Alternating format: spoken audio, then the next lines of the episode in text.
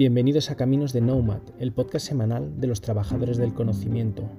El podcast donde hablamos sobre nuestras vivencias y experiencias en este arduo camino. Somos una comunidad de trabajadores del conocimiento, gente como tú, que tras décadas trabajando por cuenta ajena, hoy vive de lo que ha aprendido. Unos ya lo hacemos a tope y otros estamos comenzando en ello, pero todos queremos compartir lo aprendido porque sabemos que nuestros éxitos, nuestras dudas y también nuestros fracasos os ayudarán a sacar lo mejor de cada uno de vosotros. Coge tu billete que comienza el viaje.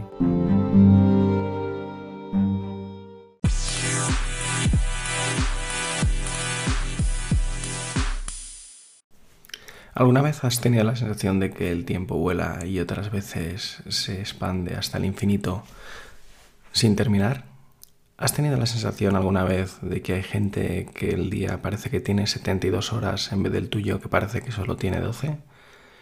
Hoy en Caminos de Nomad vamos a hablar de ese estado de concentración, ese estado de fluir, ese estado de estar en la zona que llaman y vamos a hablar del trabajo profundo. Hoy en Caminos de Nomad, quien trabaja en la zona trabaja por dos.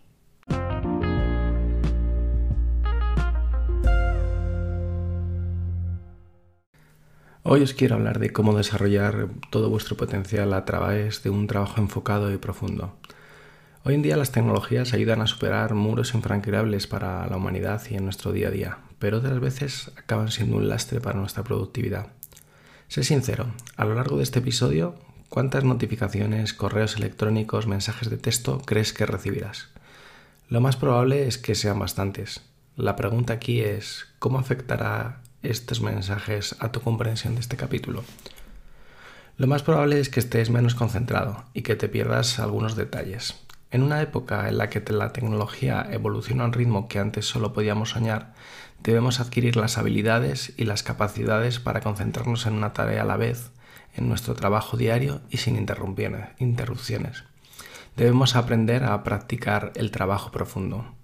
Pero, ¿qué significa eso y cómo se puede conseguir? Pues bueno, hoy vamos a hablar de cómo empezar y para todo ello será mejor que apagues las notificaciones y empecemos a entrar en detalle para que descubras las claves para poder conseguir ese trabajo profundo. Hoy me gustaría hablar de cómo hablar de cómo la multitarea nos hace menos productivos, la diferencia entre el trabajo profundo y estar en la zona y cómo ducharse puede ser un buen momento para centrarse en un tema concreto. Así que acompáñame en este episodio que comenzamos.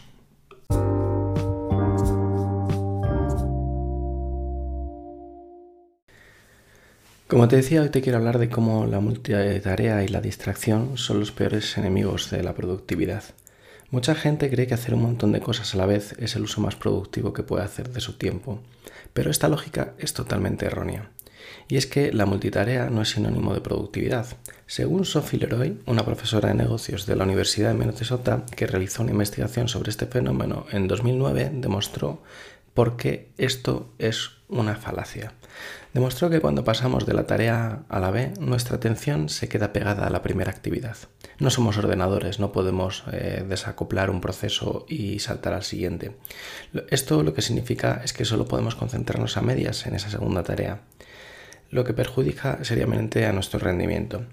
Sus experimentos utilizaron dos grupos. Un grupo A, que trabajó realizando rompecabezas de palabras hasta que ella los interrumpió para pasar a leer currículums y tener que tomar hipotéticas decisiones de contratación, y el grupo B, que pudo terminar sus rompecabezas antes de pasar a revisar estos currículos.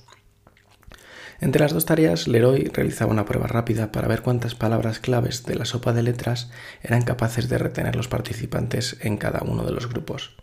¿Y sabes cuál fue el resultado? Ya te lo imaginas, ¿no? El grupo A estaba mucho más concentrado en el, rompecabezas y por lo tanto menos concentrado en lo importante que era la tarea de contratar la persona adecuada. El resultado final, la multitarea no es buena para la productividad. Tampoco lo es estar conectado electrónicamente todo el momento. De hecho, aunque pueda parecer inofensivo, mantener abiertas las pestañas de las redes sociales y del correo electrónico en el navegador mientras trabaja simplemente es una manera de distracción y eh, esas notificaciones que aparecen en la pantalla de vez en cuando es suficiente para desviar la atención, incluso si no se atiende inmediatamente a esas notificaciones. Por ejemplo, en 2012, un estudio realizado por la consultora McKinsey descubrió que el trabajador medio pasa más del 60% de la semana laboral utilizando herramientas de comunicación online y, como no, navegando por Internet. Y solo el 30% se dedica a leer y a responder correos electrónicos. A pesar de estos datos, los trabajadores sienten que trabajan más que nunca. Esto se debe a que completar pequeñas tareas y mover información de un lado a otro nos hace sentirnos ocupados y realizados, pero en realidad solo nos impide concentrarnos de verdad en lo que realmente importa. No somos capaces de pasar más allá de leer un par de líneas y sentirnos realizados porque hemos realizado una tarea.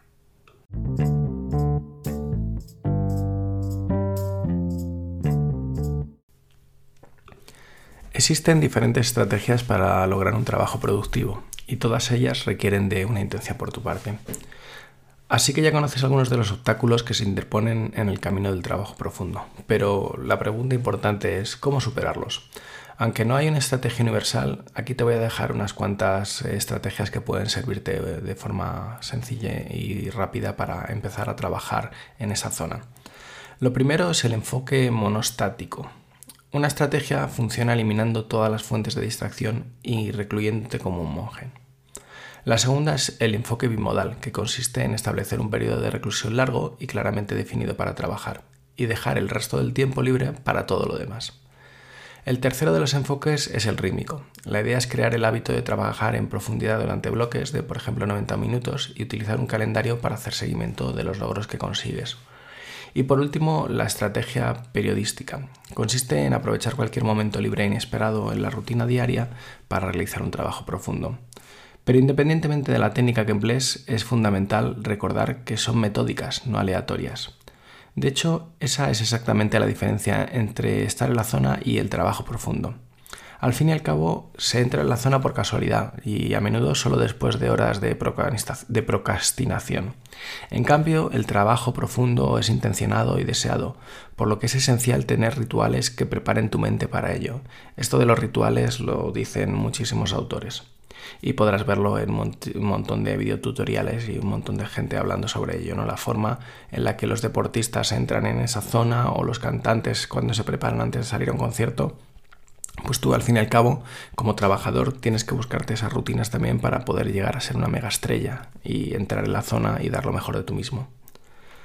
Un ritual puede ser definir tu espacio, pero puede ser también tan sencillo como calar un, cartel de no molestar en la puerta de tu habitación o de tu oficina, o ir a una biblioteca o a una cafetería para que el resto te vean y tú seas consciente y notes la presión de que tienes que trabajar.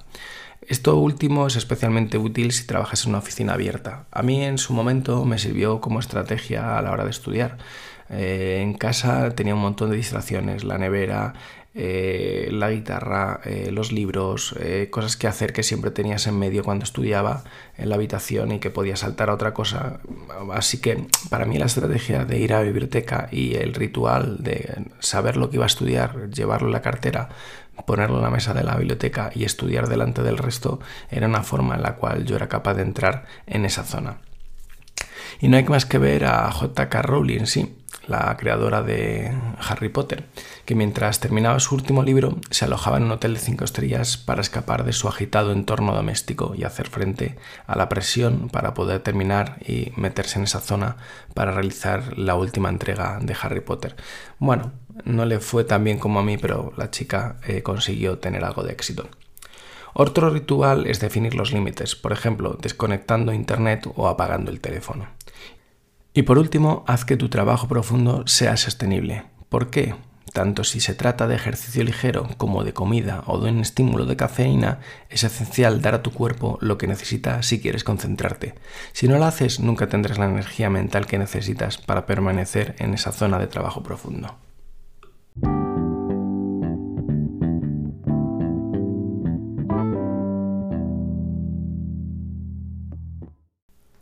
Para entrar en la zona del trabajo profundo has de concentrarte y ser selectivo en el uso de la tecnología.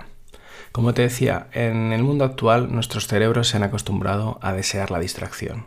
Todas las notificaciones y todas las aplicaciones del móvil están pensadas para generar en tu cerebro eh, esas necesidades eh, y tener que buscar la recompensa infinita de conectarse a la red social, bajar y bajar en el scroll y nunca acabar y nunca acabar, porque lo que buscamos siempre son recompensas rápidas. Al fin y al cabo, miremos donde miremos, la gente está pegada a sus pantallas, jugando, enviando mensajes o refrescando su página de Facebook o de Instagram para ver lo que han hecho sus amigos o lo que ha hecho el influencer de moda. El problema es que nuestros cerebros están programados para distraerse fácilmente. Son vagos y es que evolutivamente hablando, estas distracciones pueden suponer riesgos, oportunidades y como resultado nos resulta difícil concentrarnos profundamente en una tarea. Pero no te preocupes, la meditación productiva puede reconfigurar tu cerebro y ayudarte a concentrarte. Y así es como funciona. Aprovecha momentos que de otro modo serían improductivos, como pasear al perro, ducharte o ir al trabajo, para pensar en un problema del que tengas que ocuparte sin dejar que tu mente cambie de tema. Es fácil porque en estos contextos no tienes nada mejor que hacer y las distracciones del móvil, si lo guardas en el bolsillo, pues no van a ser, o lo dejas encima de, del, asiento del coche, pues no van a ser una realidad. Puedes eh, obviarlos o puedes concentrarte en la actividad rutinaria que estás haciendo y poner foco en el problema que tienes. Para empezar, hazte preguntas que identifiquen diferentes cuestiones para resolver un problema determinado. Luego, una vez que hayas conseguido un objetivo concreto, hazte preguntas de acción como ¿qué necesito para lograr mi objetivo? Piensa en ello como una rutina de entrenamiento duro para tu cerebro que te ayudará a encontrar y a desarrollar esa concentración. También es clave ser consciente de tus intenciones cuando utilizas redes sociales o Internet. Por ejemplo, si utilizas Facebook para mantenerte en contacto con tus amigos, úsalo para comunicarte con ellos, pero también haz un esfuerzo cuando sea posible para pasar más tiempo con ellos en persona. Es decir, si el objetivo de Facebook es estar más cerca de tus amigos, deja Facebook y estate cerca de tus amigos, queda con ellos, llámales por teléfono, haz otra cosa que no sea cotillear a través de una mirilla lo que hacen en sus pantallas. Y si no lo consigues, prueba a dejar de usar las redes sociales durante unos días. Haz una dieta detox de, de redes sociales, déjala 30 días y después pregúntate ¿Habría sido el mes pasado mucho mejor con las redes sociales en mi vida? ¿O le habría importado a alguien que haya dejado de usarlas? Si la respuesta a ambas preguntas es negativa, que muy probablemente será, abandona esas redes para siempre. Yo todavía no he conseguido hacerlo. Pero bueno, Elon Musk me lo está poniendo fácil por la racha que lleva con Twitter y parece que va a ser un erial en, corto plazo. Pero si la respuesta es afirmativa, probablemente sea mejor que vuelvas a utilizarlas. Si eres un influencer y no estás escuchando, ya sabes, comparte caminos de luna en tus redes.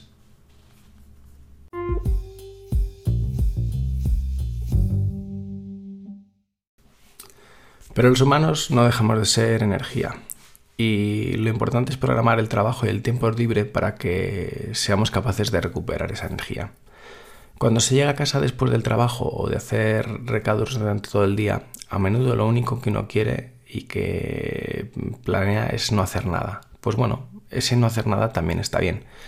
Y para muchos de nosotros eso significa no tener responsabilidades, obligaciones o mm, tareas en las que centrarnos y que tengamos que completar.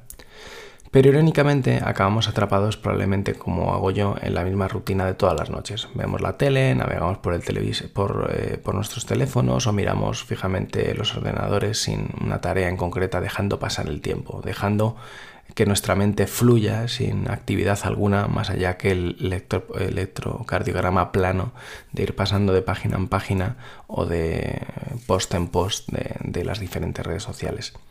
Y luego por fin cuando llega la hora de irse a la cama nos sentimos más cansados que nunca, porque eh, inclusive que cuando hemos llegado a casa, porque estas pantallas nos acaban vaciando de energía eh, porque requieren de mucha concentración y la luz azul hace que nuestro cerebro tenga que trabajar constantemente y revisar un montón de datos y un montón de estímulos que están llegando a través de las pantallas. ¿Y cómo podemos evitar esa situación? Pues bueno, intentando programar todo lo que hacemos, intentando liberar tiempo para ser conscientes de cómo lo gastas. Y al comienzo de cada jornada, pues puedes crear un pequeño horario que dividas en bloques de actividades de 30 minutos y en, este, en este reparto pues puedes decidir establecer las tareas que son realmente importantes a nivel profesional y a nivel personal y también dejar ese tiempo libre para esparcirte, relajarte, comer tranquilamente, ponerte al día con el correo electrónico o inclusive llamar a tus familiares y tus amigos y dejar de utilizar Facebook. Pero es inevitable que tu horario cambie a lo largo del día. Así que si esto sucede, simplemente reorganiza tus bloques. Eh, una de las estrategias también en esta, planificación de, time blocking, de bloquear espacios de tiempo para realizar eh, determinadas tareas, es ser consciente siempre que el día tiene imprevistos. Y al ser consciente de ello, pues vas a dejar un, colchón del tiempo de tu día para precisamente intentar cubrir estos, eh, estos imprevistos.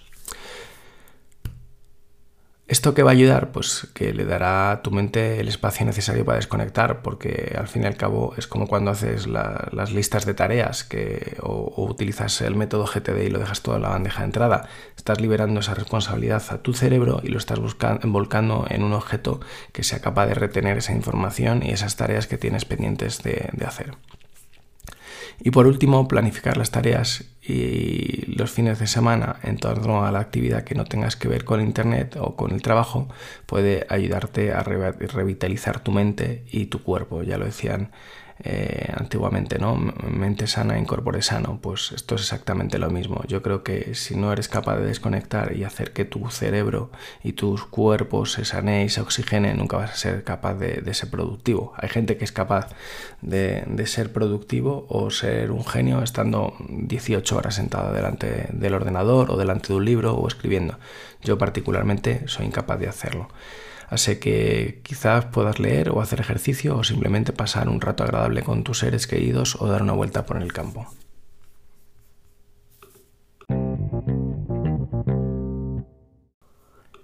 Y hasta aquí hemos llegado. Este era el objetivo del capítulo de hoy, enterarte un poco de cómo entrar en la zona y cómo saber distinguir la zona del trabajo profundo. Así que ten cuidado ahí fuera, porque las distracciones están por todas partes en este mundo actual de, la hiperconectividad. Y además la multitarea se ha convertido en, un estado por defecto en el que nos sentimos cómodos y además nos engañamos a nosotros mismos pensando que somos más productivos cuando realmente no lo es. La buena noticia de todo esto es que podemos recuperar el control de nuestro tiempo, intentar evitar las distracciones, aislándonos de, esos eh, elementos que son capaces de perturbar nuestra concentración y dejando que nuestro cerebro se concentre en únicamente una tarea a la vez. Así que la próxima vez que te sientas completamente agotado al final de un día improductivo, considera la posibilidad de tomarte ese sábado de Internet, ese, momento eh, o día en el cual desconectes. Intenta llevar eh, alguna técnica de las que hemos comentado, de planificar, eh, hacer el time blocking o escribir específicamente las franjas del día, qué es lo que tienes o necesitas hacer. Eh, esto aumentará tu productividad porque inconscientemente querrás aprovechar más el tiempo que has pedido para dedicarlo a otras tareas y te sorprenderá cómo se dispara tu concentración simplemente por estar presente cuando haces alguna actividad más relacionada con, las distracciones que comentábamos de internet, ¿no? Pues si vas a ir a Facebook para contactar con un colega, pues irás a hacer eso y no empezarás a saltar de, de página en página buscando otra información que para ti no es relevante. Así que nada, espero que te sea de ayuda y saques el máximo partido de tu tiempo. Nos vemos en el siguiente capítulo.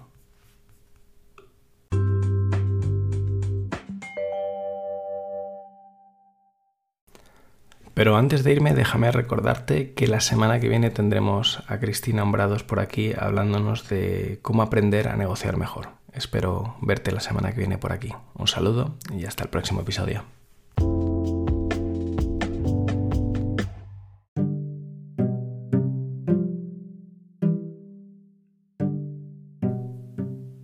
Y hasta aquí un nuevo capítulo de Caminos de Nomad, el podcast semanal de los trabajadores del conocimiento. Si te ha gustado, ya sabes, comparte y difunde conocimiento. Es gratis y sencillo. Comparte en tus redes sociales, danos un 10 en tu plataforma de podcasting favorita o casi mejor, envíaselo a quien creas que le puede ser de interés. Hasta la semana que viene y saludos digitales para todos.